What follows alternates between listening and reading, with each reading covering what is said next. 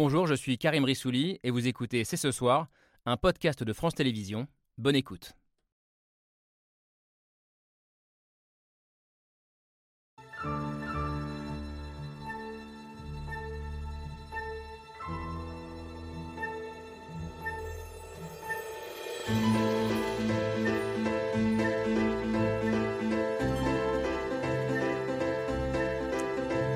Bonsoir à toutes et à tous, soyez les bienvenus sur le plateau de C'est ce soir. Le gouvernement que vous constituez est un gouvernement pour euh, agir donc, rassembler notre pays, un gouvernement qui lui ressemble. C'est un gouvernement tout à la fois de continuité, de nouveauté, un gouvernement de continuité et de nouveauté, mais surtout un premier Conseil des ministres éclipsé par un homme, Damien Abad, principale prise de guerre chez les Républicains, est nommé ministre malgré des accusations de viol et des signalements auprès des partis politiques concernés. Damien Abad nie en bloc ces accusations, mais n'y a-t-il pas une contradiction entre la volonté affichée de faire de l'égalité femmes-hommes la priorité du quinquennat et l'arrivée au gouvernement d'un homme accusé de violence sexuelle? Y a-t-il plus généralement une complaisance du monde politique avec les hommes dans ce type d'affaires Faut-il faire primer la présomption d'innocence ou privilégier la parole des femmes et appliquer ce que certains appellent un principe de précaution? Le débat est ouvert. C'est ce soir avec Camille Diao. Bonsoir Camille. Et bonsoir Marine Turquie. Merci d'être euh, avec nous ce soir. Vous êtes journaliste à Mediapart. Ça fait des années que vous travaillez sur ces affaires de, violences sexuelles et, sexistes, de la comédienne euh, Adèle Haenel à plus récemment euh, ces femmes qui accusent le journaliste Patrick Poivre d'Arvor. Et c'est vous, une nouvelle fois, qui avez révélé cette affaire, entre guillemets, Damien Abad. je note par ailleurs que vous êtes l'autrice de ce livre, Faute de preuves, enquête sur la justice face aux révélations MeToo, publié au Seuil. Nelly Garnier, bonsoir. Vous êtes membre de l'ancien parti de Damien Abad, Les Républicains, euh, conseillère de Paris, conseillère euh, régionale euh, Île-de-France. Par ailleurs, engagée depuis longtemps, on a déjà parlé ensemble sur cette question de l'égalité homme-femme et de ces violences sexuelles et sexistes dans le monde politique. Et vous avez d'ailleurs créé une commission indépendante à ce sujet à non, elle a été refusée. Elle a été refusée? Oui. Vous vouliez la créer, elle a été refusée? Oui. Par tous les partis? Non, par la majorité d'Anne Hidalgo. Par la majorité, bon, on en parlera peut-être euh, tout à l'heure. Euh, avec nous également Camille Pascal, bonsoir. Bonsoir. Euh, écrivain, essayiste, membre du Conseil d'État. vous étiez jusqu'à il y a peu la plume de Jean Castex à, à, Matignon. Et vous avez par ailleurs, dans une ancienne vie, dans une autre vie, entre guillemets, été le directeur de cabinet de Dominique Baudis au CSA au moment de l'affaire Allègre, quand à l'époque, d'ex-prostituée l'avait accusé à tort euh, d'être le complice d'un violeur et d'un tueur en série. Je crois que ça vous a beaucoup marqué. Euh, C'est le moins qu'on puisse dire. Cette affaire, et, on va en parler tout à l'heure. La question de la justice euh, est une question évidemment fondamentale. la porte-parole du gouvernement, la nouvelle porte-parole, Olivier Grégoire, disait ce midi à la sortie du Conseil des ministres que seule la justice pouvait trancher. bonsoir Jean-Pierre Mignard. Bonsoir. Merci d'être là. Vous êtes l'un des grands avocats pénalistes de ce pays. Et c'est vrai que la question de la présomption d'innocence, je le disais en titre, se pose dans ce genre de cas. Comment concilier présomption d'innocence et euh, respect de la parole des femmes. Euh, on va en débattre euh, ensemble. Et puis Anne Rosencher est aussi avec nous. Bonsoir. Bonsoir. Directrice déléguée de la rédaction de l'Express. Vous nous direz comment vous vous positionnez dans ce, dans ce débat. Mais au-delà de cette affaire Damien Abad, ce nouveau gouvernement, il pose aussi d'autres questions politiques et interroge notamment la cohérence idéologique du, du, président, du macronisme. Je voudrais d'ailleurs qu'on commence par là, en commençant par une photo. Tiens, on va voir ce nouveau gouvernement prise ce matin pendant le Conseil des ministres euh, à l'Élysée autour d'Emmanuel Macron, 27 euh, ministres et secrétaires d'État. 13 euh, femmes d'ailleurs, 14 hommes, presque paritaires. mais évidemment, certains visages ont été plus scrutés que d'autres aujourd'hui, notamment ceux-là. On va zoomer sur trois ministres. Voilà. le nouveau ministre de l'Éducation, Pape Ndiaye, placé entre Damien Abad et Gérald Darmanin, avec qui il ne partage pas grand-chose, Pape Ndiaye. Anne Rosencher, est-ce que pour vous, c'est la continuité du en même temps ou est-ce qu'on est dans le grand écart? On pourrait légender euh, cette photo en disant euh, dépolitisation. Voilà, illustration nature morte, enfin pas morte, euh, nature vivante. Pourquoi dépolitisation? Mais parce que, en fait, si vous voulez, si vous avez quelque chose d'assez large pour aller de Gérald Darmanin, euh, Damien Abad, jusqu'à euh, Papendiaï, euh, c'est que quelque part, vous êtes dans quelque chose qui n'est plus politique, dans le sens où la politique, c'est de trancher entre des options extrêmement différentes, mais crédibles, et de, et de, et de débattre, et après, par, par l'exercice de la majorité, du vote, etc., vous tranchez entre des options. Si vous les réunissez euh, dans un même gouvernement, euh, euh, c'est le syncrétisme, c'est quand, on a- quand on ajoute des choses qui sont normalement incompatibles entre elles, euh, et, et que vous n'avez plus, après, comme opposition, que des oppositions, on va dire, très radicales, dont on peut discuter la crédibilité, euh, vous n'êtes plus dans la politique, puisque vous n'avez plus cette espèce d'alternative entre des choix tranchés, euh, mais crédibles. Donc, quelque part, nous sommes dans quelque chose, dans autre chose, dans, peut-être un peu plus dans de la communication politique, dans l'envoi de signaux, et on reviendra peut-être à quoi ils correspondent, quel est le signal envoyé par le choix de Papendiaï, etc. Euh, néanmoins, pour moi, on est là-dedans, c'est-à-dire dans cette espèce de, de tango euh, je- dansé par euh, la communication politique et le commentaire politique euh, euh, favorisé par les réseaux sociaux, les chaînes d'information continue, etc., qui, tournent en rond sur le, le commentaire des signaux, mais finalement, le, le choix de l'alternative politique a disparu, ou presque. Qu'est-ce que vous en pensez, Camille Pascal euh, Fin de la politique, Alors, je suis diamétralement opposé à cette analyse. Et vous avez le droit. Nous sommes dans la politique. La politique, c'est quoi? C'est l'organisation de la vie de la cité. Nous sommes, dans la vie, dans la, nous sommes donc dans la vie politique. Alors, nous ne sommes pas dans les schémas politiques précédents. Euh, et le président de la République, dès 2017, a entamé une sorte de, j'ose pas dire de fusion-acquisition, mais enfin, euh, Bah, si, euh, de, oui, mais de, d'au fond de ce qu'il est convenu aujourd'hui d'app- d'appeler le cercle de la raison, c'est-à-dire, au fond, le grand rêve de, de Giscard, puis de Delors. Bon. Donc, euh, nous sommes bien dans la politique. Euh, et donc, avec des. Et parce qu'en plus, je pense que tout signe est politique. Donc, euh, ce sont des symboles et tout symbole est politique. Donc, on est bien dans la politique. Et on est dans la politique d'Emmanuel Macron. Enfin, je, je ne vois pas là. On est dans le en même temps, mais, euh, Mais j'allais le- dire de façon peut-être. Euh, ça n'a peut-être jamais été aussi visible. Alors, C'est sûr que c'est visible parce que là, on- alors, si j'oublie Damien Abad, dont on parlera tout à l'heure, euh, on a Papendiaï et, et Gérald Darmanin. D'un côté, on a un homme, Papendiaï, qui parle euh, de racisme euh, structurel, euh, qui, qui dit qu'il y a du racisme dans la police également. Et puis on a le ministre de l'Intérieur à côté, Gérald Darmanin, qui lui euh, dit qu'il s'étouffe quand euh, il entend qu'on parle de, de- de racisme dans la police. Est-ce que ça, euh, c'est tenable très longtemps? Alors ça, l'histoire le dira. Moi, je ne suis pas, euh, j'ai Non. pas, pas une boule de cristal pour vous, pour, pour ça. Euh, alors, bon, il se trouve, c'est la vie, que je connais, euh, que j'ai croisé euh, Papendiaï. euh, il y a 30 ans, nous avons passé les concours de Normal Sup et de l'agrégation à quelques mois d'écart. Bon. C'est un homme qui, dont je ne partage pas euh, une grande partie des positions, mais qui a toujours. C'est un, un, c'est un homme rationnel, mesuré.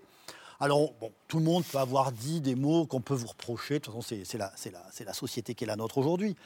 Mais je le pense en tout cas plus subtil euh, que l'image que l'on essaie d'en donner. Ensuite, nous verrons bien. Et euh, je, je- voilà, je, je ne peux pas, moi, préjuger de ce, que, de ce que dira le nouveau ministre de l'Éducation nationale. Avant d'aller sur le, le fond de, de ce qu'a dit, de ce que pense euh, Papendiaï, Jean-Pierre Mignard, ce, ce que disait Anne-Rose Enchère, et qui était réfuté par Camille Pascal. Oui, Fin de la politique la, ou pas? la dépolitisation est la conséquence de cela. C'est pas la fin de la politique, je crois que c'est très lié à la personnalité du président de la République. Le président de la République est un personnage qui a son génie propre. Et il pense qu'à lui seul, par euh, ce- ce- je veux dire, son, son intelligence, ses, sa- ses capacités de disruption, il peut tout sublimer. Il peut tout enjamber. Aucun obstacle ne peut lui résister. Donc, il peut parfaitement unir des personnes ou des dirigeants que par ailleurs, nous tous, nous pourrions considérer comme tout à fait incompatibles. Il pense que tout ça est soluble. Donc, d'une certaine manière, c'est un dépassement de la politique à l'ancienne. Et lui, c'est un peu l'école freudienne de Lacan. Tout va remonter et donc il va fonctionner comme une station d'épuration et on va voir que finalement tout ça peut fonctionner et qu'il n'y a rien qui empêche les uns et les autres de travailler ensemble. C'est bizarre, c'est pas Giscard, parce que Giscard était un libéral, la trilatérale c'est lui, la mondialisation c'est lui. C'est pas Delors, Delors c'était un social-démocrate qui voulait effectivement l'Allemagne, les syndicats, c'était très spécial. Là, c'est Macron. C'est vraiment un personnage, une histoire, une personnalité qui a commencé à s'atteindre avec lui. Pa- Pardon, mais euh, lorsque le président Giscard d'Estaing euh, fait entrer dans son gouvernement, dans un gouvernement une Françoise Giroud, à l'époque, ça a exactement, ça fait exactement le même choc, euh, aller dans l'opinion de droite ou du centre droit, qu'aujourd'hui l'arrivée de Papandiaï. Simone Veil. Ou Simone Veil. Simone donc, Veil. euh, j'ai pensé à Françoise Giroud parce que voilà, elle était Ouais, dans un combat dont nous allons parler. Mais euh, euh, ce qui n'est pas tout à fait le cas de Simone Veil. Donc, je, je- voilà, moi, je, je pense que c'est une tradition du centre français. D'ailleurs, c'est pas pour rien que, que le président, depuis 2017, est soutenu, quoi qu'il arrive, quoi qu'il lui en coûte, Ouais. par François Bayrou. Voilà, pour moi, tout ça me paraît assez clair. regardé François Mitterrand pour Premier ministre des Affaires étrangères Michel Jobert, qui vient directement effectivement de chez Giscard d'Estaing. Euh, et puis il a aussi, plus tard, il aura le président de la région Bourgogne, fondateur des Républicains indépendants, euh, qui vraiment est très à droite, lui. Alors, euh, tout le monde fait ça, mais comment tout ça se règle? Et là, je crois qu'il y a une particularité de Macron. Macron, ça va se régler par son génie propre. C'est très spécial. Il y a, on ne peut pas oublier la psychologie et la, psy- la- la personnalité. Voilà. Nelly Garnier, sur ce point-là. C'est sûr qu'on nous annonçait Rachel Kahn, on n'a pas Pendiaï. Donc ça montre quand même, euh, le, je dirais, le grand écart qu'est capable de faire euh, Emmanuel Macron. Mais moi, ce qui me fascine, c'est que de toute façon, la seule chose qui définit le macronisme, c'est Emmanuel Macron. Hmm. Et tout le reste peut être dans des extrêmes complètement incohérents et incompatibles. Il ne tient, il n'existe que par lui-même, et c'est d'ailleurs ce qui explique qu'il n'a jamais réussi à faire incarner un parti ou à créer une structure, une idéologie, euh, des élus locaux, quelque chose qui se décline indépendamment de cette personne. Il existe sur sa personne et autour de sa personne, il réunit des personnes complètement diverses, mais de toute façon, je pense qu'ils n'ont pas d'impact très fort dans l'opinion. Alors ça fait, voilà, ça fait une agitation médiatique, ça nous permet de lancer des grands débats idéologiques. Mais moi, je pense que, enfin, vous voyez, quand vous avez eu Monsieur Blanquer qui vous a euh, fait de l'anti euh, et du printemps républicain et de l'anti-wokisme pendant euh, cinq ans et que maintenant vous voulez Papendia, de toute façon, ça veut dire qu'il n'y a, pas de- il y a pas de cohérence idéologique derrière. C'est intéressant parce que le grand écart, il peut être aujourd'hui à la même table du Conseil des ministres, il peut être entre hier et aujourd'hui. Vous parlez effectivement de Jean-Michel Blanquer, euh, qui était le prédécesseur de, de Pape Ndiaye au ministère de l'Éducation. Deux hommes, euh, alors je ne sais pas s'ils se connaissent très bien, mais en tout cas qui se sont opposés par médias interposés sur plusieurs sujets ces dernières années.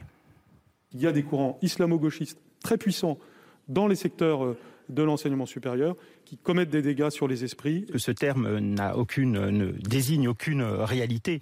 Euh, bien entendu, dans l'université, c'est plutôt une manière de, de stigmatiser des, des courants de recherche. Comme vous le savez, je suis très opposé à ce, même ce mot de racisé. Tout ce qui fait Oui. re-rentrer ce sujet euh, de la distinction par les races est, est- est de toute façon euh, extrêmement euh, négatif. Les Et alliés- racisé. C'est Alors- une, une expression aujourd'hui qu'on entend énormément, notamment chez, Oui. les, chez les jeunes. Non, Non je l'utilise peu, mais c'est peut-être un effet d'âge. J'ai pas de prévention particulière euh, contre ça. Moi, je parlais dans la condition noire plutôt de personnes racialisées, des personnes qui subissent un stigmate euh, racial. C'est ça que vous appelez le caméléonisme euh, D'Emmanuel Macron. d'Emmanuel Macron? Ah Oui, non, mais alors. En fait, je pense que ce qu'il faudrait quand même, si on prend une minute, euh, Karim, si on l'a, euh, parce qu'on fait depuis trois jours comme si tous les gens qui nous écoutaient, qui Savaient nous de quoi on regardaient, parle. savaient de quoi on parle, comme s'ils étaient très au fait des querelles entre eux, ce qui s'appelle l'universalisme, le différentialisme, etc. Euh, je pense qu'il faut juste clarifier les mots et, et ce dont on parle. Il y a en gros aujourd'hui deux façons de voir, des, de voir les choses qui s'affrontent, plus ou moins de façon virulente ou cordiale. Euh, la première, on va dire, c'est l'universalisme républicain classique. Euh, et pour euh, dire tout de suite, moi, c'est celui dans le lequel je me, je, je me reconnais. Comme ça, euh, au moins, on ne me dira pas que je, suis, euh, je, cache mon agenda. Euh, qui est hérité des Lumières. Je lui fais carrément une déclaration d'amour dans, dans mon livre. Euh, et, et- et qui, en gros, considère qu'en République, le citoyen, c'est l'homme ou c'est la femme sans étiquette. C'est-à-dire que dans la cité, on, on met, on met en avant d'abord ce qui nous euh, euh, rassemble, et donc ce qui fait que nous nous ressemblons, et que, euh, en gros, euh, les, étiquettes d'ordre culturel, voire même de couleur de peau, euh, ne sont pas pertinentes pour juger les choses. C'est une, c'est une école de pensée qui pense qu'il n'existe pas de racisme structurel, et que, en gros, les, les- privilèges, ils sont plus dus au social, voire au culturel, que à la couleur de peau ou à la religion. Donc, en gros, c'est une école de pensée qui pense que un Français blanc riche a plus en commun dans son expérience de vie avec un Français noir riche que le Français noir riche avec un Français noir pauvre. Voilà, en gros. Et en face, vous avez un, un camp plus qu'on appelle, alors allez-y, différentialiste, diversitaire, qui vient plutôt des États-Unis, qui considère qu'il y a un racisme euh, structurel dans la société, que, ces choses-là euh, structurent et qu'il faut donc, y compris, en passer par des luttes en non-mixité, c'est-à-dire euh, pouvoir lutter entre personnes qui sont victimes de ces discriminations sy- systémiques, disent-ils, et donc exclure, par exemple, les gens qui, ont- qui ont- qui sont blancs ou que sais-je, parce qu'ils ils feront partie de privilégiés. Voilà. C'est Parce Juste pour dire. qu'il y a un privilège Voilà. Et blanc, donc, notamment, par exemple. Les, les- les deuxièmes reprochent au premier d'être des hypocrites qui veulent faire perdurer des privilèges, et les, et les premiers reprochent au second euh, de créer de la dissension, de la violence et du clivage dans la société. Voilà pour vous faire, quand même c'était important. Ouais, bien Pa- sûr. Juste Papendiaï se classe Au dans les très très modérés, Très du, deuxième, de- du deuxième. justement, Voilà, alors, juste, si- non, mais si ça je peux vous rajouter- ça vous paraît si je bien peux ra- résumé. oui, mais si je peux rajouter une petite précision, je pense qu'on a entre ces deux camps que vous avez décrit une infinité de nuances et de personnes qui considèrent que l'universalisme et la reconnaissance euh, des identités peuvent tout à fait s'articuler et pas forcément s'affronter. Et c'est peut-être le cas d'ailleurs de Papendiaï. Un rapide point euh, justement sur son parcours, sur ses idées. Donc il est normalien, c'est un agrégé euh, d'histoire, spécialiste d'histoire américaine, qui a longtemps euh, euh, enseigné l'histoire américaine à l'université avant de prendre la direction du, du musée de l'immigration, palais de la Porte Dorée euh, à Paris il y a quelques années. C'est aussi Nommé par Emmanuel Macron déjà. tout à fait, nommé par Emmanuel Macron. Euh, c'est aussi l'auteur du livre La condition noire, qu'on l'a entendu citer, La condition noire, essai sur une minorité française, euh, qui sort en 2008 et qui- qu'on peut rattacher à ce qu'on appelle en anglais le courant des Black Studies. Alors, Black Studies, euh, je traduis par études noires euh, en français, euh, c'est un champ d'études qui s'est développé aux États-Unis à partir des années 60 avec le mouvement des droits civiques, un champ inter- interdisciplinaire qui mélange l'histoire, la sociologie, la politique, la culture, pour essayer de, de saisir ce qu'est l'expérience des personnes noires et leur place dans la société, leur rapport avec la société. Les Black Studies, c'est un courant qui est absolument balbutiant en France. Et dans son livre, donc, qui est paru maintenant euh, il y a 14 ans, euh, Pape Ndiaye, il essayait de, de poser les jalons de ce que pourraient être euh, des Black Studies, des études noires à la française. Est-ce que ça fait pour autant de lui un, indigé- un indigéniste ou un racialiste comme ses détracteurs l'ont qualifié depuis sa nomination ces derniers jours? Vous l'avez dit, en réalité, ses positions, elles sont beaucoup plus nuancées. Effectivement, il défend l'usage du terme race en sciences sociales parce que, selon lui, il est important de pouvoir nommer les discriminations afin de pouvoir les combattre. Mais en même temps, il a souvent répété qu'il refusait de réduire les gens à leur euh, identité raciale, à leur couleur de peau. Euh, par ailleurs, euh, il refuse d'utiliser l'expression racisme d'État. Il dit plutôt qu'il existe du racisme dans l'État. Et il s'est déjà inscrit en faux euh, des discours de certains militants et militantes antiracistes. Il a, il a qualifié certains discours de moralisateurs ou de sectaires, en précisant, et ça c'était ses mots dans, dans un article du Monde paru l'année dernière, je ne me sens pas woke, c'est sans doute une question de génération. Donc voilà comment il se positionne à peu près. Jean-Pierre Mignard, comment est-ce que vous interprétez la, la vive polémique qui a suivi dans les minutes qui ont suivi sa nomination Ouais. euh, Bah, parce- Alors, parce que bon, je pense qu'avec lui, de toute façon, il y, aura, plus- il y aura autant de classes, voire plus de classes. Les enseignants seront mieux considérés, aussi bien considérés. Donc les bases de l'éducation nationale seront maintenues et sans doute Mais renforcées. ce qui est intéressant, c'est que c'est pas Oui, ça le débat. Non, mais la jours. question, justement, la, la question. Alors, est-ce que c'est le. Oui, parce que quelque chose qui est totalement euh, absent dans, dans votre- dans ce que vous dites. La France a une histoire, elle a une histoire coloniale. Et donc, il y a en France aujourd'hui des millions euh, de, personnes qui sont euh, les héritiers de cette histoire coloniale. Et des enfants peuvent, dans la même classe, l'un être français, blanc, l'autre être français, noir ou arabe, sont français. Mais l'un a des grands-parents, des grands-parents qui étaient indigènes et l'autre non. Excusez-moi, ça a son importance. Ça a son importance dans la mémoire des familles, ça a de l'importance dans ce qui se transmet. Deuxième chose, vous qui aimez beaucoup la République, Et moi, je suis aussi. une petite fille de déportée. Non mais, je non, non, non, mais attendez, laissez-moi parler, laissez-moi laissez-moi parler. Vous qui aimez la République, moi aussi, mais nous ne sommes pas des dévots, nous ne sommes pas des dévots de la République. Non. La République, c'est une architecture, il faut lui donner la chair, le squelette, puis la chair. Le verbe se fait chair. Très bien. Que, que dit Ferry? Ferry, l'école républicaine, ça c'est très intéressant. On est au cœur, au symbole de la République. Il dit que la colonisation, c'est la civilisation.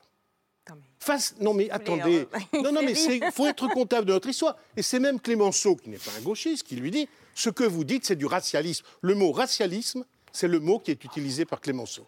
Voilà. Donc qu'est-ce que dit Pamdia et quantité d'autres C'est que nous ne pouvons pas faire fi de cette histoire. C'est ce qui existe en Grande-Bretagne, c'est ce qui existe en Espagne et partout. Mais personne nous ne sommes confrontés. Là, Eh vous caricaturez les Non, mais républicains. Non, non, je ne veux pas- fi de cette histoire. Non, mais alors- mais alors la dites- question alors- est de savoir si cette histoire doit être politisée. Mais on l'a- on lui a pas non, dit c'est extrêmement on a différent. essayé de Je suis désolé, poser le c'est débat. extrêmement différent. Ah bon Je- Voilà. non, On mais va voir je- que c'est pas si différent. je- je- Allez-y, allez-y. Nous avons une histoire euh, impériale et coloniale. D'ailleurs, la première colonie, euh, les, les- bon, donc, euh, les, les colonies, euh, les, les îles à sucre hein, des Antilles, puis euh, Charles X fera la conquête de l'Algérie, Ouais. sans que cette conquête ne soit remise par personne, sauf peut-être par l'empereur Napoléon III lui-même, C'est exact. Bon, Mais donc, euh, donc le- D'accord. le- le- le- cette histoire, elle doit être enseignée.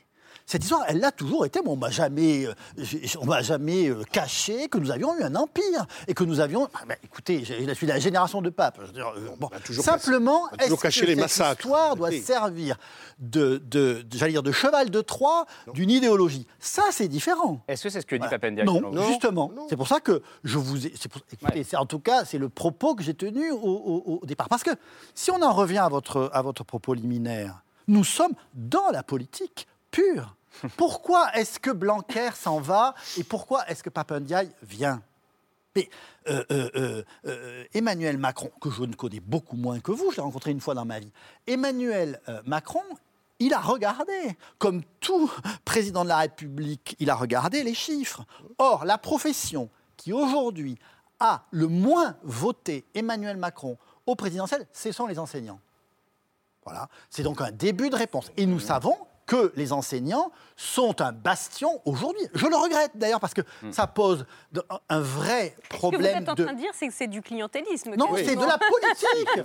c'est de la politique. Juste pour comprendre, c'est de la politique à trois semaines des législatives. C'est de la politique. Exactement. C'est Pour, plus pour, que- pour- pour qu'un maximum de gens de gauche, de gauche socio- sociodémocrates, Ouais, c'est plus que votent pour le gouvernement. Ne partent pas vers, mais bien, vers un. Nelly Garnier. Non, mais moi je, moi, je vous trouve très confiant sur l'état de l'éducation nationale aujourd'hui. Parce que si on regarde quand même euh, l'état de l'école, elle ne fait que renforcer les déterminismes sociaux. Pour beaucoup de familles, elle n'est plus l'espoir d'une ascension sociale. Euh, par ailleurs, euh, on a vu des jeunes enfants ukrainiens arriver en France et être très en avance par rapport à nos petits écoliers en matière de mathématiques. Donc moi, vous voyez, je me demande si la place de l'école, c'est d'en faire le lieu d'affrontement idéologique entre des idéologies qui existent. Et d'un côté, on met une idéologisation euh, d'un côté, puis on passe à l'autre idéologisation. Et au lieu de parler de à quoi devrait servir euh, l'école comme creuset de, de la République, on en Donc fait un vous- affrontement. vous Mais je le, fais, je le fais aussi sur le débat qu'il y avait eu sur l'islamo-gauchisme dans la recherche. Parce qu'il y a différents courants de pensée dans la recherche. Et la recherche, il y a c'est scientifique, il y a la manière dont les pairs peuvent auto-réguler les sujets. Et c'est pas aux politiques de venir dire je considère que je vais éradiquer l'islamo-gauchisme dans la recherche académique et à l'université. C'est au monde académique de mettre en place ces processus. Et moi, je trouve que effectivement, la politique, c'est du symbole, mais c'est aussi parfois de la manipulation des symboles. Et là, c'est de l'instrumentalisation des symboles en permanence au détriment de l'unité nationale et de ce à quoi devrait servir et l'éducation nationale et l'université. Jean-Pierre Mignard? Je pense qu'il peut y avoir aussi, alors peut-être un court moment sortons du cynisme. Emmanuel Macron s'est beaucoup appuyé, appuyé pendant toute une période sur ce qu'on a appelé le printemps républicain, que des fois, de manière un petit peu facétieuse, j'appelais l'hiver républicain. Bien. Donc, c'est vrai. Je ne suis pas sûr que ça ait si bien marché que ça. Peut-être aussi a-t-il conscience. dont- dont Jean-Michel Blanquer était très proche. Oh, bah, plus que proche, Ouais. plus que proche. Que les gens ne savent pas forcément. euh, Bien sûr, bien sûr. C'est tout ce courant-là. Ce courant-là qui d'ailleurs est manifestement maltraité aujourd'hui sur le plan électoral. Je ne m'en plains pas particulièrement, mais en tout cas, il est fort peu récompensé. Maintenant, il est exact que le président de la République, cette fois-ci, peut avoir conscience que le pays va mal et se fracture. Et que notamment, tout ce, que nous, tout ce, que, euh, tout ce qui avait été démontré avec euh, euh, notamment les, les- manifestations de la famille Traoré, euh, tout ça est, considérable et associé d'ailleurs une partie de la jeunesse, j'utilise volontairement le mot blanche, à la jeunesse noire ou arabe, montrait une fracture grandissante à l'intérieur du pays. Excusez-moi, il peut en avoir conscience et se dire que là, c'est un vrai problème. La manière particulière dont il le résout, et là je vous rejoins peut-être, c'est qu'il pense qu'il peut associer M. Darmanin et M. Pape dans le même gouvernement, après avoir fait un constat qui peut se révéler vrai, mais dont je doute en effet qu'il puisse le résoudre avec un attelage aussi composite. Voilà. on verra, on va s'arrêter là sur ce sujet, mais on verra. On se souvient du symbole Nicolas Hulot, par exemple, sur un autre sujet en, 2017, ça a tenu 18 mois. On verra. Évidemment, personne n'a de boule de cristal ici. Non. Vous avez raison, Camille Pascal. Bon, les regards étaient tournés un peu vers Pape Ndiaye ce matin, mais beaucoup, je le disais en titre, vers un autre homme, un autre ministre. Euh, Damien Abad, nouveau ministre des Solidarités, euh, de l'Autonomie et du Handicap, nommé ministre malgré des accusations de viol. Y a-t-il une contradiction entre la volonté affichée du président de s'attaquer aux violences faites aux femmes et de promouvoir l'égalité homme-femme et cette nomination? Faut-il privilégier la présomption d'innocence ou sacraliser la parole des femmes On en débat après la preuve par trois signée Hugo Bernard.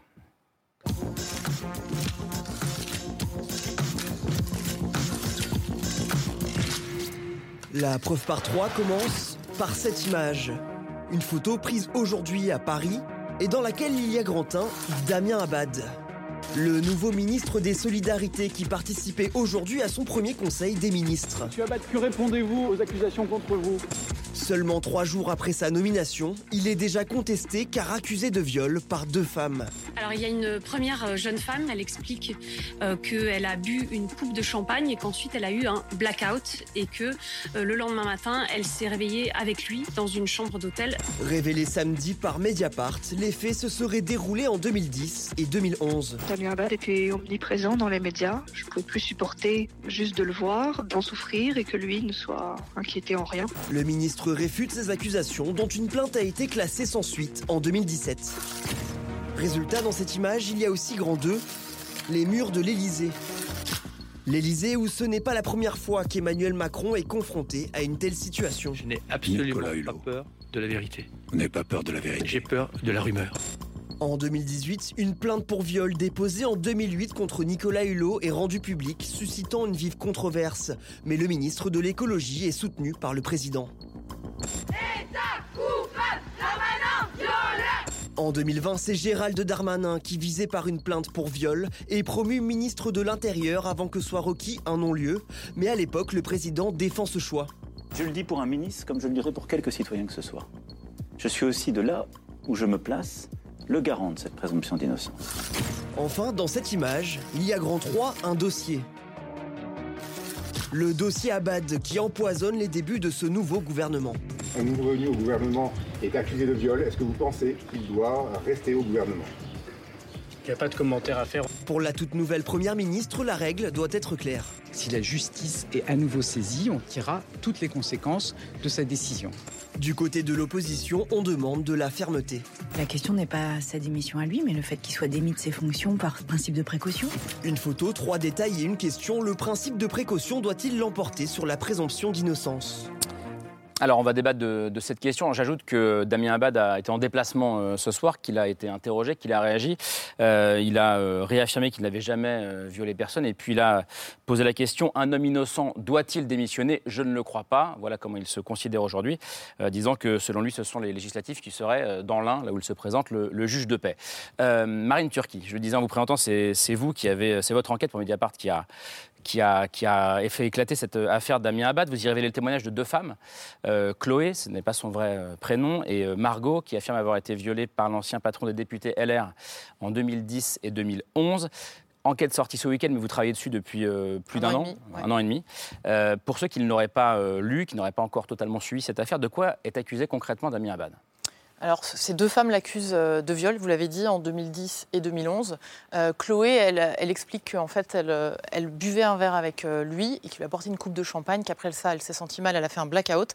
Elle s'est réveillée, dit-elle, le lendemain matin dans la chambre d'hôtel en sous-vêtements à côté de Damien Abad.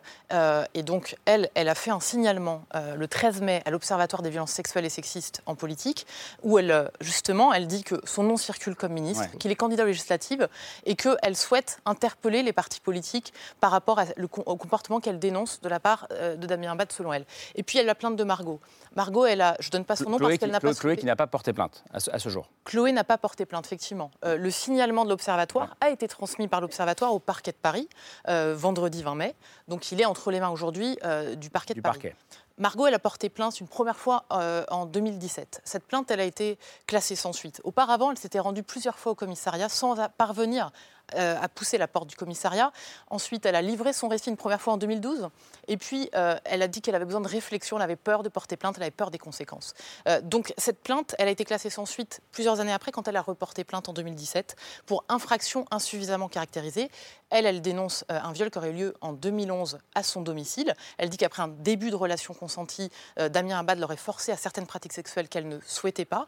Elle dit qu'elle lui a dit non plusieurs fois de manière affirmée. elle explique avoir aussi arrêter de bouger, montrer qu'elle ne souhaitait plus avoir cette relation sexuelle-là. Euh, et donc, elle dénonce un viol. Il y a aussi dans ce dossier des SMS. Et ils sont intéressants parce que les SMS, voilà, on n'est pas sur un témoignage là, on est sur des SMS. Et ils sont intéressants parce qu'ils montrent euh, un Damien Abad insistant. Euh, de, insistant malgré les refus de la jeune femme. Donc ça, ça fait partie... Demandant d'envoyer des photos, des photos dénudées. Des, des, photos dénudées, insistant pour venir chez elle à minuit et demi alors qu'elle ne le souhaitait pas, et euh, malgré les refus, demandant plusieurs fois. C'est ce que montrent ces SMS. Donc ils sont quand même intéressants. Puis à côté de ça, on a recueilli euh, dans cette enquête un grand nombre de témoignages de personnes témoins ou d'autres personnes qui portent des accusations sur le comportement qu'aurait eu Damien Abad avec des collaboratrices. Il y a notamment le secrétaire général de LR, Aurélien, Aurélien Pradier, Pradier, qui explique que lui, il a eu une discussion avec Damien Abad en novembre 2020 dans les couloirs de l'Assemblée nationale au sujet euh, d'accusations justement concernant un comportement déplacé qu'aurait eu Damien Abad avec une collaboratrice LR lors d'un dîner. Euh, et il dit que Damien Abad lui a d'abord dit que c'était pas vrai. Ensuite, il lui aurait dit euh, qu'il s'était excusé. Et puis la conversation se serait arrêtée là. Damien Abad semblait, d'après Aurélien Pradier, agacé en fait de ces questions qui visiblement lui auraient été posées plusieurs fois par des responsables et des députés LR. Euh, Libération parlait ce matin de, secret de famille euh, dans, son, article qui reprenait euh, l'article de, Mediapart. Le titre, c'est Damien Abad accusé de viol. Chez LR, personne ne s'étonne. ce qui est dit en substance, c'est que tout le monde savait, chez les Républicains, que Damien Abad avait un comportement inapproprié avec, avec pas mal de femmes. Est-ce que vous, Nelly Garnier, vous aviez entendu parler de ça? Moi, je connaissais l'article de Closer, puisqu'à l'époque, j'étais, je travaillais au parti pendant la campagne de François Fillon. Et effectivement, tout le monde savait que c'était Damien Abad, ça avait très largement circulé. son nom n'était pas, euh, n'était pas cité, mais euh, un membre de l'équipe de François Fillon euh, était mis. Mais voilà. Et après, je, par contre, je n'avais jamais eu vent des affaires qui sont citées dans l'article de Marine Turquie, qui pour moi ont eu l'air d'être très circonscrites quand même à l'Assemblée nationale. Est-ce qu'on peut croire les cadres euh, à la fois LR et LREM qui disent depuis euh, que cette affaire a éclaté euh, qu'ils n'étaient pas au courant des signalements, qu'ils n'avaient pas lu les signalements, qu'ils n'avaient pas ouvert leur boîte mail? C'est une des grandes questions aussi de ces deux, trois derniers jours. Bah, c'est la question que pose notre enquête. C'est-à-dire qu'en fait, c'est la question quand même des alertes. C'est aussi pour ça qu'on fait ces enquêtes. C'est pour essayer de comprendre comment les partis politiques traitent ces cas de violences sexuelles qui peuvent leur remonter. Et c'est une, vraie discussion qui concerne toutes les parties. c'est transpartisan.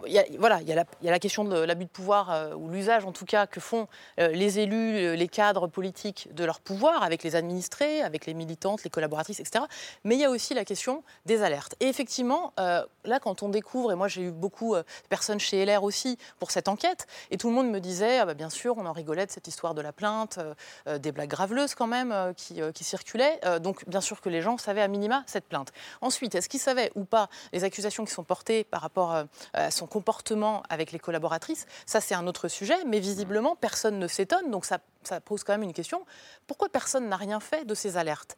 Euh, évidemment que ce n'est pas facile parce qu'il y a une plainte qui ensuite a été classée sans suite, mais ça pose quand même la question qui est celle des processus d'alerte dans les partis politiques. Mmh. Et je crois que cette histoire elle raconte un raté énorme à la fois côté LR et à la fois côté LREM, puisque le 16 mai a été adressé un signalement euh, à plusieurs euh, responsables de LREM, Stanislas Guérini, Christophe Castaner, qui est resté sans réponse. Mes questions à Matignon, vendredi 20 mai, sont restées sans réponse. Et Elisabeth Borne nous explique le lendemain qu'elle n'était pas au courant et qu'elle découvre les choses avec l'article de Mediapart le samedi. Donc on voit que tout ça n'a aucun sens. Aujourd'hui, on a la porte-parole du gouvernement qui nous explique qu'aucun membre du gouvernement ne savait. Euh, il y a Bruno Le Maire, il y a Gérald Darmanin qui était chez LR. À l'époque, nous, on avait déjà posé quelques questions. Tout le monde connaissait à minima cette plainte. Mmh. Donc la question de la connaissance quand même d'un certain nombre d'accusations aujourd'hui, les gens ne peuvent pas la découvrir. Après, il y a la question de qu'est-ce qu'on fait de tout ça. Évidemment que ce n'est pas facile. Bien sûr. Mais il y a des enquêtes internes qui peuvent être lancées dans les partis politiques. Il y a des discussions qui peuvent avoir lieu. Et aujourd'hui, on a l'impression que euh, la manière dont Emmanuel Macron règle les choses, c'est de dire j'ai eu des discussions d'homme à homme euh, avec Nicolas Hulot, avec Gérald Darmanin ou autres.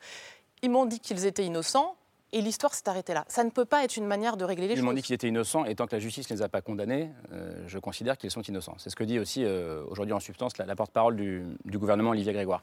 Nelly Garnier, est-ce qu'il y a une forme, j'écoutais euh, Marine Turquie, de, est-ce que vous diriez ça vous aussi, de déresponsabilisation au sein des partis politiques sur, ce genre- sur ce genre d'affaires? Non, mais de manière générale, vous savez, dans... c'est la même. euh, Moi, j'ai un livre qui m'a beaucoup marqué qui s'appelle Le berceau des dominations, qui est sur l'inceste de Dorothée Ducy, qui dit l'inceste existe pourquoi? Parce que tout le monde tient le silence. Voilà. Et quand dans une structure, il y a des violences sexistes et et sexuelles, ça se développe parce que tout le monde tient le silence. Et aujourd'hui, moi, vous savez, je suis dans le monde politique depuis 15 ans, je suis élue depuis deux ans. Donc moi, ma famille, ma familia grande, c'est pour ça que c'était intéressant de dire secret de famille, c'est le monde politique. Titre du livre de, Et de Camille depuis, Kouchner. Parce que c'est ça, on est une famille, on est une structure. Et qui va rompre le silence dans cette structure? Euh, Moi, vous m'avez invité de nombreuses fois, je vous en remercie, mais moi, je suis à un pot où je me dis, est-ce qu'il faut que je hurle sur votre plateau? Et je le dis vraiment parce que, d'une certaine manière, quand on voit cette accumulation d'affaires, moi, j'ai quand même la rage au fond de moi.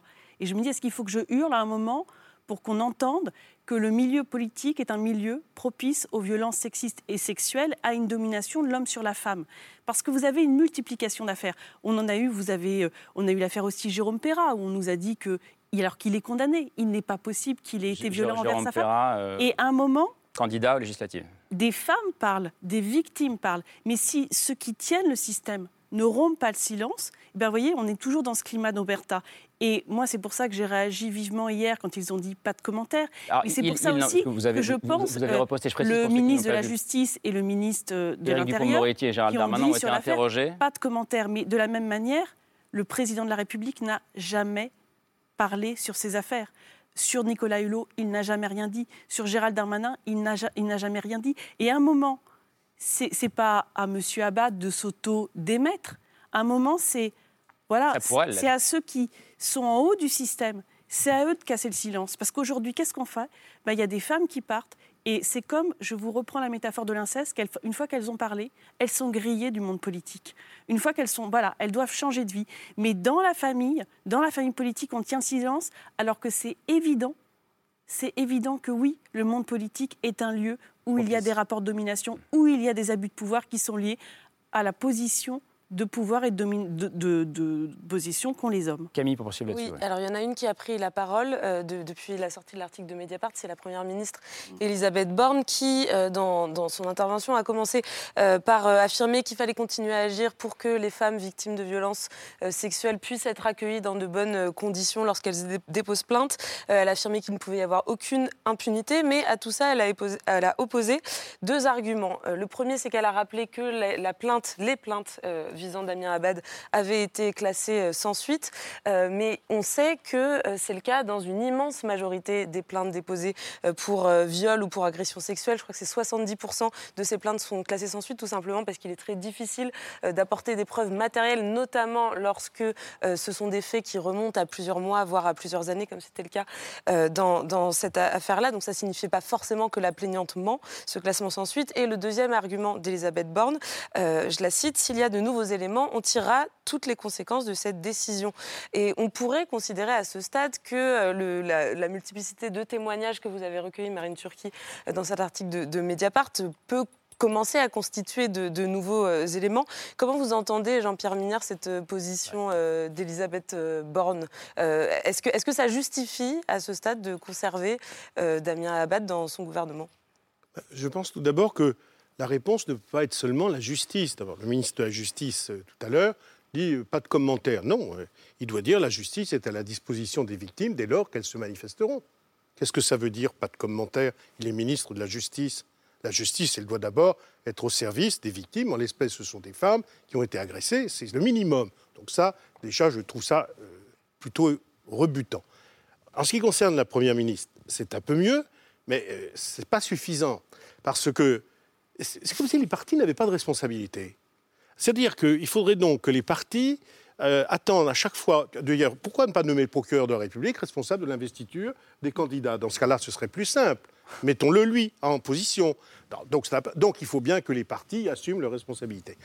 Quand on est membre de partis politiques comme ceux-ci, il y a beaucoup de députés, il y a beaucoup d'avocats, il y a beaucoup de personnes douées de raison, d'intelligence et de culture, on est quand même en mesure de savoir si des femmes ont été agressées sexuellement ou pas. On est quand même en mesure de savoir si des femmes disent des choses qui sont, qui sont frappées du coin du bon sens, si des souffrances s'expriment. On sait ça, pas besoin d'être docteur en droit, d'être docteur en droit criminel. Donc les partis doivent prendre leurs responsabilités. Il doit y avoir des comités d'éthique qui, sur ce point, doivent dire, dès lors qu'il y a un doute, Dès lors qu'il y a un trouble, dès lors que des femmes victimes, vous pensez que c'est drôle pour une femme de dire j'ai été violée? Pourquoi est-ce que souvent d'ailleurs elles hésitent? Parce que c'est très pénible, parce que ce pas des choses qui se disent facilement. Alors il doit être fait dans, le cadre effectivement d'une intimité qui soit préservée, de dire oui, il y a en effet un problème, on ne peut pas passer sur la parole de ces femmes, et dans ces conditions, eh bien on n'investit pas le candidat. C'est pas grave de ne pas investir un candidat. Il y en a dix derrière en général. Donc ça, Pas- c'est pas un sujet. Camille Pascal, parce que là, ça pose la question de est-ce qu'il faut, euh, est-ce qu'il faut faire un choix entre croire au tout départ la parole de ces femmes, euh, même si l'enquête met du temps et qu'on n'a pas encore le temps avant d'investir Ouais. quelqu'un d'arriver à des conclusions, ou est-ce qu'il faut sacraliser la présomption d'innocence Il n'y a pas de sac- Alors pardonnez-moi, juste avant, pardonnez-moi. Il n'y a pas de présomption d'innocence. En droit français, la présomption d'innocence ne commence que du moment où la justice exerce une poursuite. Quand il n'y a pas de poursuite, il n'y a pas de présomption d'innocence. Hmm. Peut-être des diffamations, peut-être des dénonciations calomnieuses, mais pas de présomption d'innocence. Mais tout le monde utilise ce mot Alors je, je reformule. Non, non, mais attendez, pardon, Vous avez je raison. vous dis ça, mais c'est vrai. Mais, attends, mais on apprend tous les jours, mon cher Ça n'a Jean-Pierre pas de sens. Hein? Donc vous pouvez me le dire à chaque fois, il n'y a aucun problème. Ah non. Camille Pascal. Écoutez, moi, c'est un peu compliqué. Euh, moi, des femmes qui ne donnent pas leur identité, euh, qui dénoncent des faits feu, Qui ne donnent pas leur identité à qui? Bah, dans, médiatiquement, enfin, qui, qui sont cachés. Avec, euh, Marine avec des- les connaît. avec des Alors- noms, alors, des non, prénoms. Non, non, non, non, il y en a une, c'est une plaignante. Donc en fait, il y a son nom, il y a son prénom. Vous avez- son dossier était dans. Vous avez commencé tout à l'heure en ne disant sont pas que c'est Pour Chloé, moi, je elles ne crois. sont pas anonymes. Bon, donc oui, pour vous. Et, et dans le, et, et- et le signalement a quand même été Si adressé. vous me laissez terminer. Excusez-moi, allez-y. Hein, je veux bien, parce que, écoutez, s'il y a bien un endroit, me semble-t-il, où la domination masculine euh, n'a pas lieu, c'est ici, puisque quand même, voilà, vous avez parlé longuement. Donc, euh, je, je- Je non, non, mais, que nous sommes- non, non, mais, j'espère non, non, mais que- simplement, moi, écoutez, pardon, des femmes qui médiatiquement portent des accusations graves sur des hommes publics, sur des faits qui ont plusieurs années, et en l'occurrence ici, une décennie, ça me rappelle quelque chose que j'ai vécu personnellement auprès d'un homme qui a été traîné dans la boue par deux anciennes prostituées, Dominique Baudis. Dominique Baudis, et un ancien travesti. Bon. Avec une chasse à l'homme médiatique qui restera dans les annales quand même, pardon, un grand journal du soir a quand même écrit un article sur la maison euh, des horreurs où il expliquait que euh, il y avait t- à près de Toulouse une maison où l'on attachait les enfants euh, pour, mieux, que Dominique Baudis et, et- euh, puissent les torturer. Donc, si vous voulez, moi, je suis.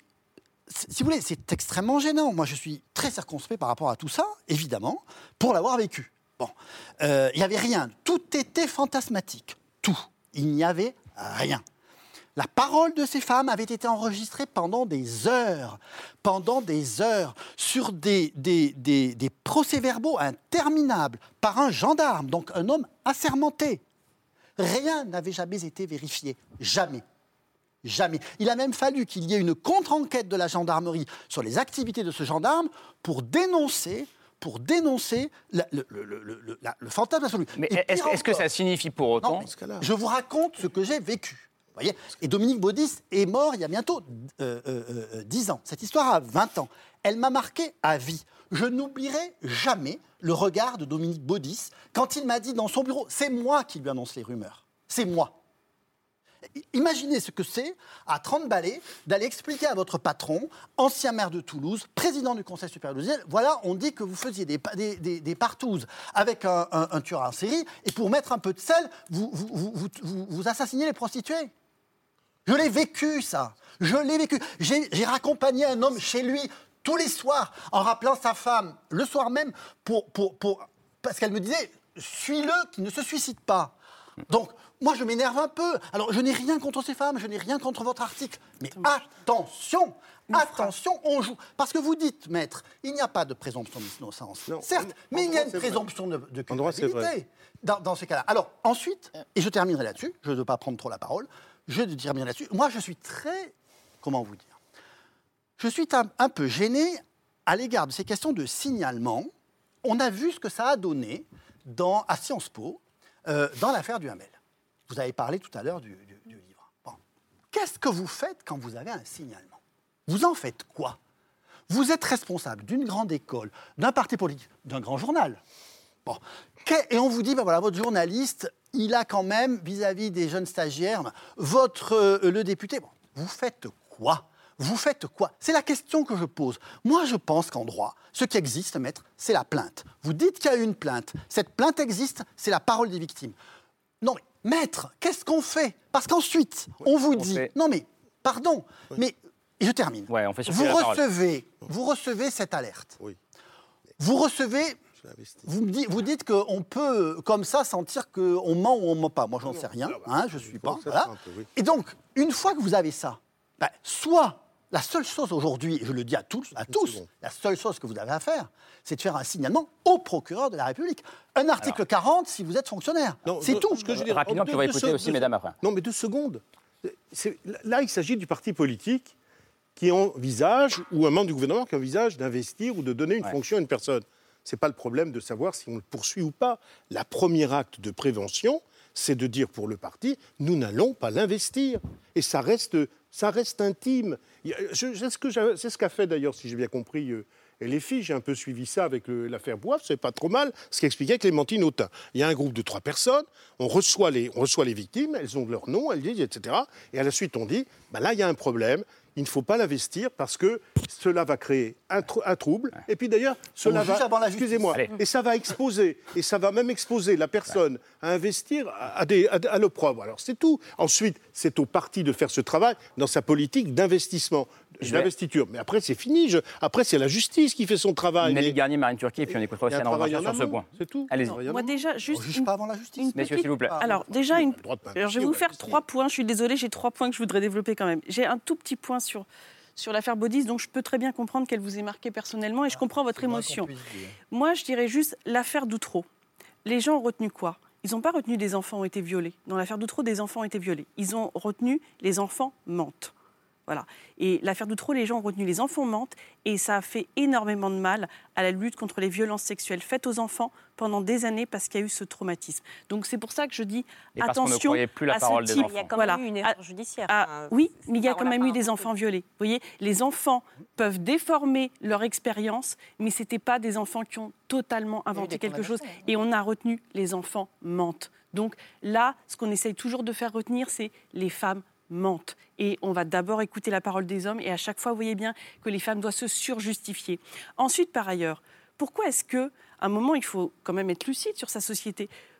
Pourquoi les mouvements de libération de la parole ont émergé à partir du moment où il y a des canaux d'expression qui n'étaient pas les canaux d'expression traditionnels, euh, institutionnels, et notamment les réseaux sociaux qui ont permis cette démultiplication de témoignages anonymes Bah, À un moment, il faut quand même regarder les choses. C'est parce qu'elles n'ont pas pu s'exprimer dans le cadre de la justice telle qu'elle est. Alors pourquoi? Parce qu'effectivement, c'est très dur de prouver les questions de consentement, parce qu'il y a la prescription, parce que c'est parole contre parole, et c'est souvent des paroles d'hommes puissants qui sont très proches du pouvoir, et de femmes qui sont en situation de fragilité, parfois aussi psychologique. Et puis, moi, je vais vous le dire, à titre personnel, il y a quand même des, décisions de justice qui m'interrogent. Quand vous avez quelqu'un qui drogue sa collaboratrice, qui met une substance dans son verre, et que l'intention sexuelle n'est pas retenue dans l'affaire judiciaire, excusez-moi, ça me pose question. Quand vous avez un homme qui reconnaît qu'il était en position d'élu de donner quelque chose, qu'une femme vient le voir, qu'elle dit être en situation de fragilité et lui demander de l'aide, et qu'il lui demande une relation sexuelle et qu'il l'obtient, et qu'il n'y a pas de décision de justice, ça me pose question. Donc à un moment, il faut Vous aussi parlez que la vous justice... parlez de qui, là? Là, je parle de Laurent Bigorgne et je parle de l'affaire Darmanin. Gérald Darmanin. Mais ça, c'est Marine Turquie qui Non, me dira si je suis en diffamation parce qu'elle est spécialiste. Je fais très attention dans ce que je dis. Mais ce Non, que mais je veux dire, c'est qu'à un moment. on peut il contester faut- une décision Non, mais ce qui est intéressant, c'est- il Non, mais faut c'est très aussi- intéressant. hein Ça veut dire qu'on peut donc, madame, contester Eh une ben, décision de Excusez-moi, justice. j'ai vu, vu Monsieur Guérini cette semaine dire qu'il ne voyait pas suis- Monsieur Perra. Non, mais oui, moi je, je, ne dis- suis pas contre Mais attendez, le moi, fait je ne que l'on suis pas discute des décisions de justice. Il n'y aurait Je pas eu d'affaire pose- Dreyfus sans que Zola s'insurge. Excusez-moi, je vais Mais- vous le dire. Je suis une Mais femme. arrêtons depuis- de dire, ne- quand ça, c'est dans l'autre sens. Je suis une femme, je suis quoi, pardon Non, moi je vais vous dire une chose. Moi, quand j'ai commencé à aller en boîte de nuit, on m'a dit, ma mère m'a dit, tu fais attention à ton verre, parce qu'elle n'a pas pensé qu'on allait mettre de la drogue dans mon verre pour une récréation de manière festive. Donc, quand j'entends dans une affaire qu'un homme a mis de la drogue dans le verre d'une femme, je trouve ça un peu étonnant qu'on ne prenne pas en compte le caractère sexuel. Après, juste un dernier point. Pourquoi aussi on se pose des questions par rapport à la justice? Parce que moi, je vais vous dire, j'ai voulu depuis 15 ans dans un milieu où je pense qu'il y a un rapport, et il y a des rapports très pernicieux sur, par rapport à la femme, par rapport à je ne sais pas comment le dire, c'est de la misogynie, c'est du rapport toxique, c'est du rapport de domination larvée, et que je ne sais pas le qualifier d'un point de vue judiciaire. Vous savez, quand j'ai un homme qui vient me faire sentir qu'il est en situation de pouvoir, que si un jour je veux être élu, il faut que je rentre dans un jeu de séduction, il faut que je me soumette à ce rapport-là. Aujourd'hui, je ne sais pas le qualifier d'un point de vue juridique, mais j'ai envie que ça change. Moi, j'ai envie qu'une femme, elle se dise que pour être élue dans un parti politique, elle ne doit pas être liée à un homme, être sa fille, sa maîtresse, sa femme euh, ou euh, celle qui, qui, cherche ses bonnes grâces, mais qu'elle peut y être par ses convictions, par ce qu'elle porte. Et ça, c'est une zone grise aujourd'hui. Donc, si on veut le faire bouger, il faut aussi dire, moi, culturellement, je veux faire changer la culture politique et ça ne peut pas être que du judiciaire. Et ce phénomène de société, c'est la société qui le dit. Et moi, quand on dit oh, présomption d'innocence, on n'a rien vu, ben, c'est que vous ne comprenez pas la société. Et aujourd'hui, dans tout ce qui est dit, dans ceux qui se cachent derrière la justice, je leur dis simplement une chose, la société, elle vous dépasse. Un jour, de toute façon, elle ira plus vite que vous. Marine Turquet, et puis... Euh, Moi, je suis d'accord sur un point, c'est de dire que euh, les, questions de violence sexuelle ne peuvent pas se résumer à la dimension pénale. Euh, c'est des questions qui posent tout un tas de questions, qui peuvent être politiques, morales, éthiques, déontologiques. Et par exemple, dans une entreprise, quand il y a un signalement sur une personne qui a accusé de violence sexuelle, on peut le suspendre à titre conservatoire, mener une enquête interne. Ça ne veut pas dire qu'il va être condamné d'entrée. Ça veut dire qu'on va regarder et faire la lumière de tout ça. Et c'est la façon dont doivent marcher les choses. Mais on parlait de l'affaire Darmanin. C'est le meilleur exemple de tout n'est pas judiciaire. La justice, elle décidera ou non, dans l'enquête pour viol qu'il vise, si oui ou non il y, a viol. Pour l'instant, effectivement, le parquet a requis un non-lieu. Mais dans le dossier, il y a des choses très intéressantes sur le comportement d'un élu. Abad. Avec, euh, non, sur Darmanin. Enfin, Abad, on peut en parler aussi du coup, mais Darmanin, c'est intéressant. On a deux femmes en situation euh, de détresse qui viennent le voir. Euh, L'une qui est habitant de Tourcoing, qui fait une demande de logement. L'autre qui est une ancienne militante de l'UMP et qui, en fait, veut une intervention dans ce dossier judiciaire. aux deux, il va promettre des interventions. avec les deux, et ça, il l'a reconnu, il a eu des relations sexuelles qu'il estime consenties. Ben, ça pose quand même une question sur le comportement de l'élu. Bon, bah, ça, c'est pas la justice qui va se pencher sur cette question-là, qui est une question éthique. Mais ça, c'est important aussi que les partis politiques regardent ça. Et puis l'autre point, on parle là euh, d'une nomination. Il y a des euh, vérifications qui sont faites par les services de Matignon et autres mmh. quand il y a des nominations. Euh, il y avait une plainte qui a été classée sans suite. Il y avait ce signalement qui est arrivé chez l'REM et chez LR. J'imagine qu'avec ces deux accumulations-là, on peut quand même regarder ça et se poser la question est-ce qu'il est opportun euh, de le nommer ministre Est-ce qu'il est opportun aussi de l'investir au législatif Qu'il soit coupable ou pas Bien sûr. Ça vous voulez dire. Voilà, c'est-à-dire qu'en fait, là déjà, on a des éléments qui permettent euh, déjà de faire des vérifications, d'avoir peut-être un échange avec lui. C'est les ouais. questions qu'on a posées à Matignon. Avez-vous une discussion avec Damien Abad? Avez-vous cherché à faire des vérifications? On s'aperçoit quand même que ces vérifications n'ont pas été faites. Si on en croit Elisabeth Borne qui nous dit je n'étais pas au courant. On fait des vérifications de, de, de patrimoine euh, plus que d'affaires de mœurs. Euh, C'est exact. En, vous, en, vous, venez de, vous, vous, venez de, tout dire. C'est-à-dire qu'aujourd'hui, on s'intéresse au patrimoine et à la probité mais pas aux agressions sexuelles. Pardon Anne. Non, non, mais juste euh, peut-être deux choses. La, la première, euh, euh, ne donnons pas l'impression quand même de réduire ces questions-là justement au monde politique ou médiatique ou que sais-je. Euh, il y a toujours cette idée qu'il y aurait plus de sexisme, plus de violence euh, dans cet univers-là. Je suis désolée, euh, il faut quand même aller regarder ce qui se passe euh, dans la grande distribution, chez les femmes. Mais c'est partout, c'est ce qu'on dit. Voilà. Non, partout. mais c'est partout. Non, mais parce qu'il y a. Et c'est aussi dans la politique, du coup. C'est aussi, mais c'est pas ni que ni plus. Mais je crois que personne n'a voilà. le contraire. Madame disait un petit peu que c'était endémique à la politique et c'était spécial. Non, dans les à la politique, pouvoir, pas, le monde politique n'a pas fait son je, examen de conscience. Voilà, je pense juste quand tout. même que euh, il faut jamais oublier que les affaires qui éclatent sont toujours des affaires en fait dans notre dans notre sérail et que parfois ça a, ça a une espèce de, de oui d'effet un peu négatif pour des femmes qui n'ont pas cette voix au chapitre et qui subissent aussi le sexisme parfois de façon extrêmement violente. Euh, ça n'est pas que des questions d'élite ou de, que sais-je, de comportements anormaux en haut. Ensuite, euh, bien sûr, il y a deux choses. C'est-à-dire que dans ce qu'on voit dans cette affaire, c'est que véritable, il y a des gens qui s'en sortent avec des comportements que visiblement sont inappropriés, dont tout le monde est au courant, et ils s'en sortent, c'est-à-dire ils sont mis en avant dans les partis, ils font une carrière, alors que dans les organisations, euh, vraisemblablement, il devrait, y avoir, il devrait y avoir, là c'est pas une question de justice parallèle, c'est que quand on sait que quelqu'un se comporte mal et que ça revient par mille fois, par des canaux différents, on l'a tous vécu dans une, dans une organisation, etc., euh, bah, soit on lui dit maintenant t'arrêtes, euh, soit on évite qu'il puisse faire carrière ou on s'en sépare ou que sais-je. Mais une fois qu'on a dit ça, donc ça, je suis d'accord avec ça. Maintenant, euh, alors moi, désolée de- d'employer ce terme de présomption d'innocence, mais je l'aime, je le chéris, je suis désolée.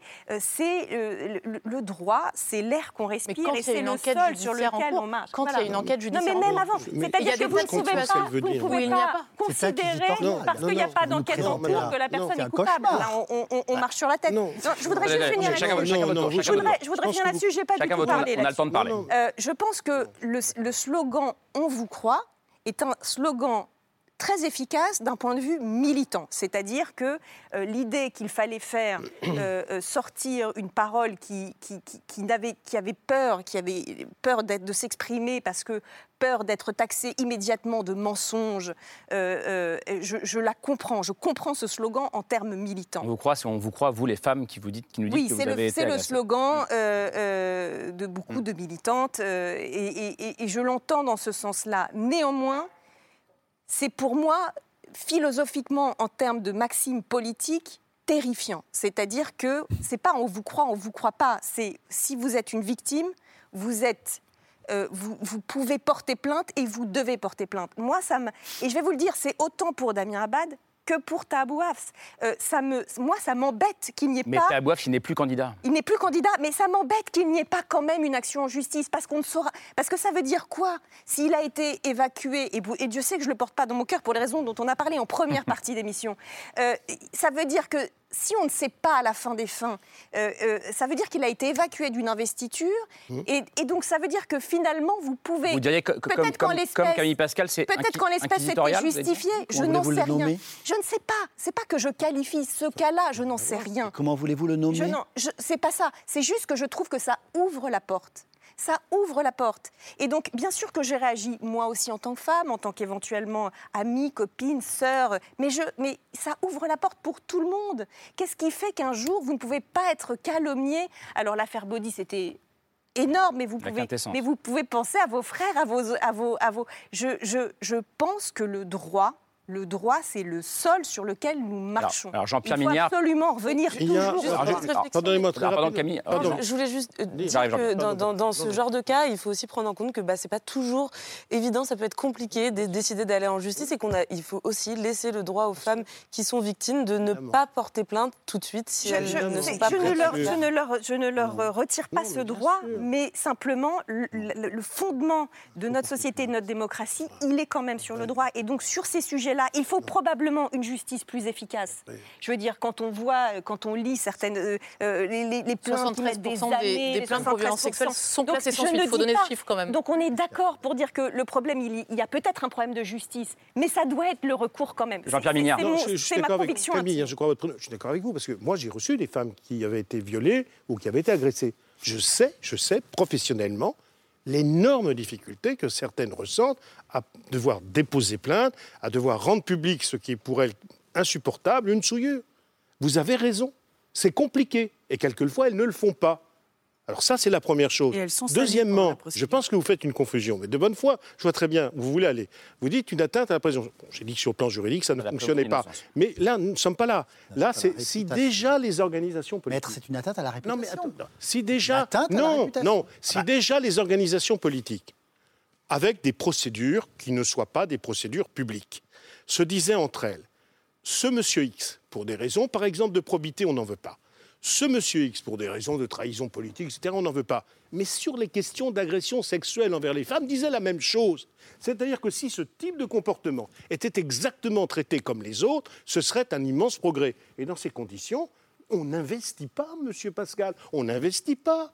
C'est pas la peine d'aller hurler partout, dire nous n'avons pas investi, nous n'avons pas donné de poste à monsieur Abad parce que nous pensons qu'il y a des problèmes. Non, on ne le fait pas. On ne le fait pas. Le parti n'est pas obligé. Or, quel est l'arbitrage qui se fait en l'espèce? On dit ah, on prend une pièce à LR. Est-ce que la pièce à LR Mais là-dessus, je non, suis mais tout à fait bah, vous êtes d'accord avec moi. Est-ce que la pièce à LR vaut le fait que eh ben, on va quand même passer là-dessus? Eh bien non, on ne doit plus passer là-dessus. Pardon, même quand on prend une pièce à LR. Est-ce Non, mais surtout qu'à Ju- chaque ju- fois, juste- ça n'a pas fonctionné. Ouais, pas juste- pris on rappelle juste pièces. euh, Camille Pascal, et ça m'intéresse de vous entendre là-dessus. François de Rugy. a été euh, Oui, c'est enfin, a dû quitter le gouvernement pour des histoires de homards, on se souvient. C'est moins grave quand même. Euh, non, mais, donc, Non, mais moi, ce qui me sidère, c'est que j'entends donc un grand avocat euh, vouloir ressusciter la chambre ardente. Bon, c'est quand même. Euh, mais C'est la, quoi la chambre chambre- c'est quoi ardente, la chambre ardente c'est une, une cellule où l'on juge à huis clos. Euh, bien sûr que c'est ça. Donc, Pascal, euh, il s'agit d'investir, non, mais- on juge pas. mais C'est-à-dire que vous décidez, vous décidez de la carrière Oh, alors- sur des soupçons. Ah ben alors, Alors, bah oui, excusez-moi, mais- mais, dans Mais, mais non, mais moi je veux bien, mais moi je veux bien tout entendre. Mais euh, on a quand même un système, euh, on a un état de droit. Euh, euh, on peut porter plainte, on peut porter ce qu'on appelait, on peut déposer une main courante. Enfin, moi, moi je crois qu'il y a un problème d'éducation. Alors peut-être que les hommes, euh, les jeunes hommes, ont, ont un manque d'éducation. Et ce Au dont vous parlez est quoi, un manque d'éducation dans, dans jeunes. leurs relations avec les femmes. Mais nous manquons d'une éducation juridique élémentaire.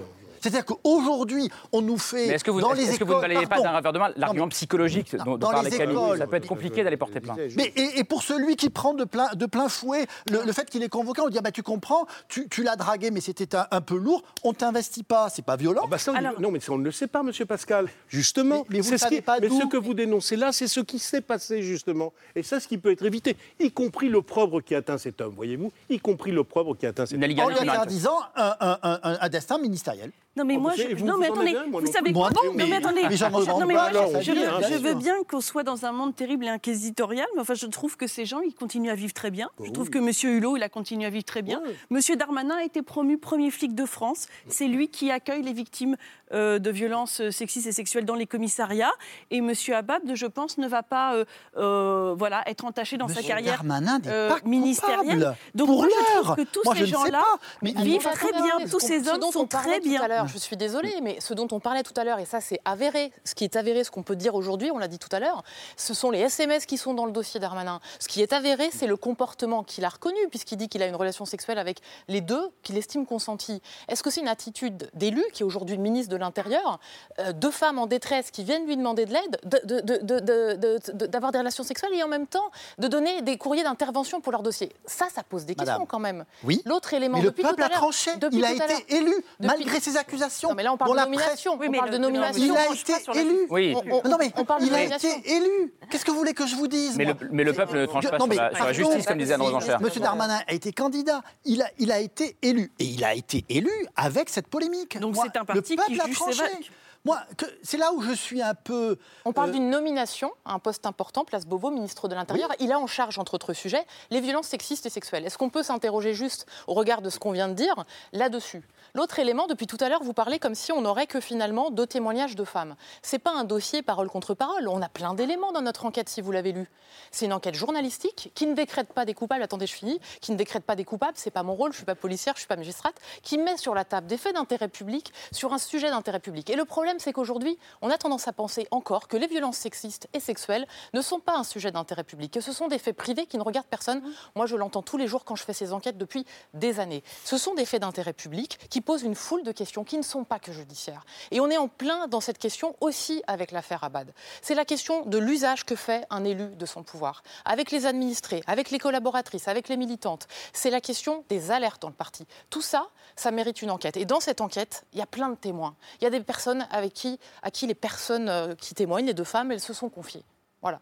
Et bien ça, c'est pas juste deux, deux témoignages anonymes comme je l'entends. À, à aucun, à aucun un moment. an vous- et demi d'enquête. Je, voudrais juste. est-ce- que- juge. Non, non, mais est-ce que, est-ce que Ce n'est pas là, on moi est- qui ai classé sans suite ces Non, affaires. est-ce que, est-ce que, Ce n'est pas moi. Est-ce qu'on peut mieux faire Est-ce qu'on peut entendre mieux ce faire classement. Est-ce qu'on peut mieux faire Mais écoutez, moi, le système qui consiste à dire on a euh, une- un signalement, on va se réunir, et là on va dire bon ben écoute, on te, euh, on va pas te donner l'investiture ou on va pas en faire un ministre, etc.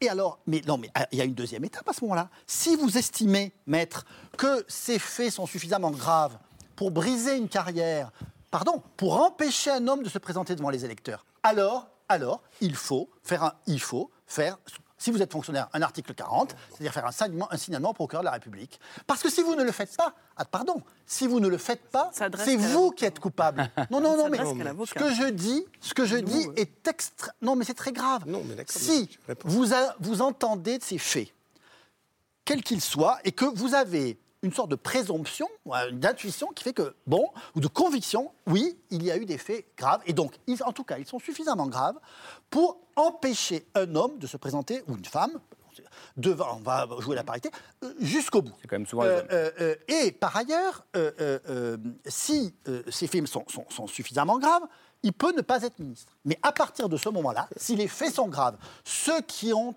comment dire, pris cette décision, ceux qui ont entendu les témoignages, doivent immédiatement, immédiatement saisir le procureur de la République. Maître. Mignard. et Non, puis- laissez-moi terminer. faut- C'est bientôt fini. Donc, euh, laissez-moi terminer. Et, et Maître, vous avez eu droit à la parole.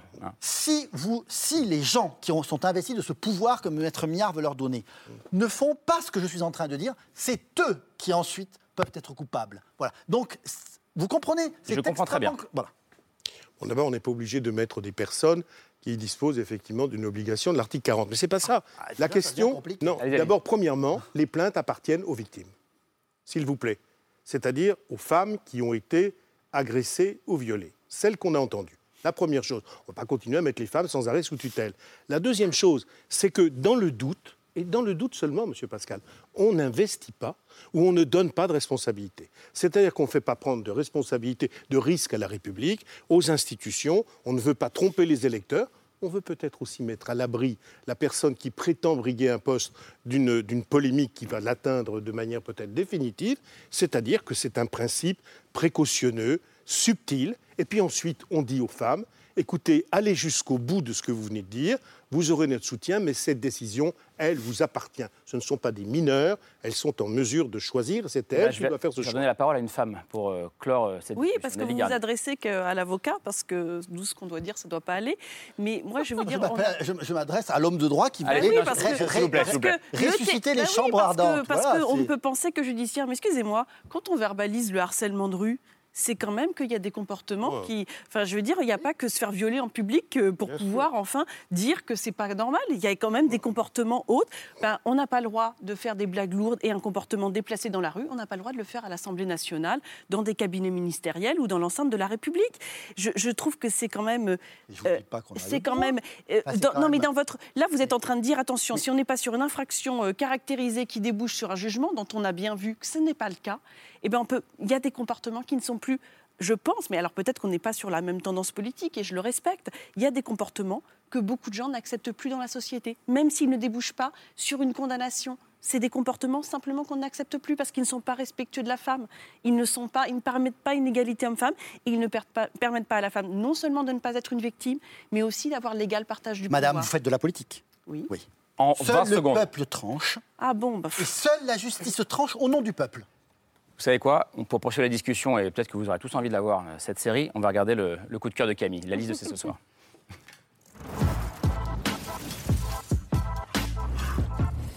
Camille, une série qui euh, fait étrangement écho, enfin étrangement ou pas d'ailleurs, qui fait écho à, à cette discussion de, très Oui. animée de ce soir. C'est une mini-série en six épisodes qui est sortie il y a quelques semaines sur Netflix et qui retrace la chute d'un homme politique britannique euh, qui se retrouve accusé de viol par l'une de ses attachées euh, parlementaires. Ça s'appelle Anatomie d'un scandale.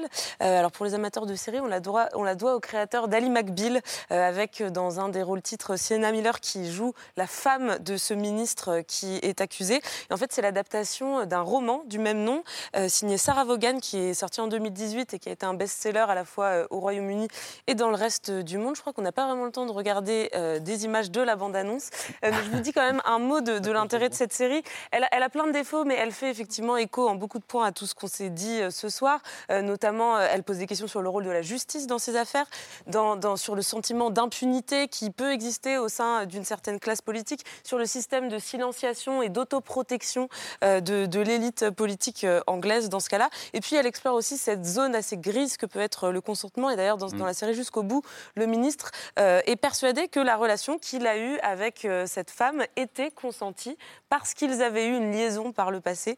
Euh, et et il n'arrive pas à comprendre ce que, ce que lui reproche euh, cette femme. Donc, toutes ces questions dans la série, elles auraient pu être creusées de manière euh, beaucoup plus profonde, mais en tout Peut-être cas. dans la saison 2. Voilà, peut-être dans la saison 2, elle a le mérite de les poser. C'est Anatomie d'un scandale et c'est sur Netflix. Merci beaucoup Camille, désolé qu'on n'ait pas eu le temps de, de voir cet extrait. Merci beaucoup.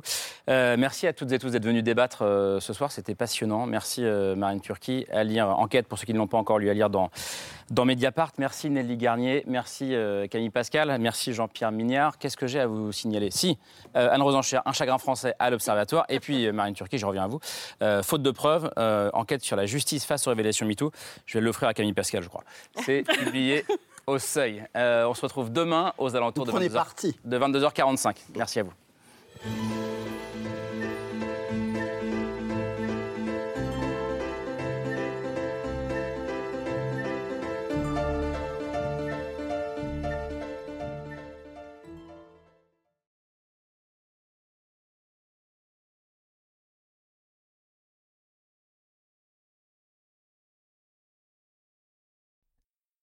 C'était C'est ce soir, un podcast de France Télévisions. S'il vous a plu, n'hésitez pas à vous abonner. Vous pouvez également retrouver les replays de l'émission en vidéo sur France.tv.